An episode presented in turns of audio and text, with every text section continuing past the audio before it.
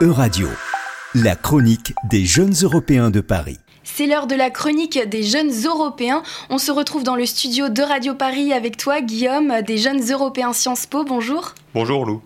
Alors les élections législatives en Pologne ont abouti à une victoire nette de l'opposition pro-européenne. C'est un résultat qui pourrait faire bouger les rapports de force politiques au sein du Conseil européen.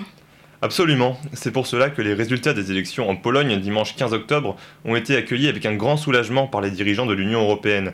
En cumulant 53% des suffrages et 248 sièges sur les 460 de la Diète, le Parlement polonais, les partis pro-européens devraient être en mesure de former une coalition et ainsi mettre un terme à 8 années de pouvoir du PiS, le parti ultra-conservateur droit et justice, qui a fait basculer la Pologne et ses 40 millions d'habitants dans l'illibéralisme. La victoire des pro-européens ouvre la voie à la réconciliation entre le gouvernement polonais et la Commission européenne, qui avait suspendu un certain nombre de fonds européens destinés à la Pologne au motif du non-respect de l'état de droit, on parle tout de même de 35 milliards d'euros.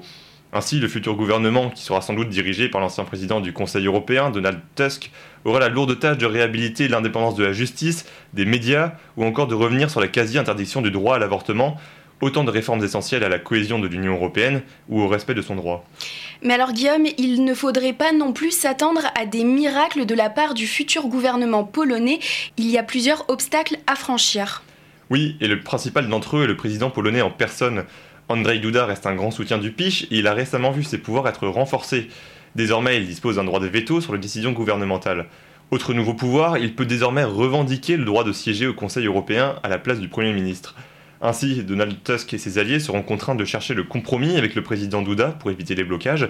Ce sera notamment le cas en matière d'immigration, sujet sur lequel Tusk a promis à ses électeurs de ne pas faire de cadeaux aux autres pays européens.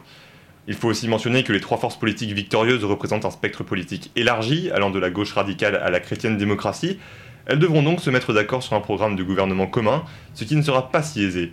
Bref, il ne faut pas non plus s'attendre à un virage à 180 degrés de la part de la Pologne sur l'ensemble des sujets qui préoccupent les 27. Certes, la Pologne sort de l'illibéralisme, mais les récentes élections de Slovaquie laissent craindre un glissement illibéral d'un nouveau pays d'Europe centrale. Finalement, les rapports politiques en Europe ne vont pas beaucoup changer. On pourrait le voir comme cela. Certes, le glissement de la Slovaquie peut inquiéter. Ce pays va devenir le meilleur allié de Viktor Orban et empêcher les dirigeants européens de sanctionner les dérives de la Hongrie par le biais du fameux article 7 qui permet de suspendre un pays du Conseil européen. C'était le rôle que remplissait jusque-là la Pologne gouvernée par le PiS. Mais la grande leçon de ce mois d'octobre semble vraiment venir de Pologne. On sait désormais qu'il est possible de sortir de l'illibéralisme et que les électeurs sont prêts à se mobiliser massivement pour cela. Aucun doute que dans quelques années, les Slovaques sauront s'inspirer de leurs voisins polonais. Merci beaucoup Guillaume et à bientôt pour une nouvelle chronique des jeunes européens. C'était la chronique des jeunes européens de Paris, à retrouver sur vos réseaux sociaux et sur euradio.fr.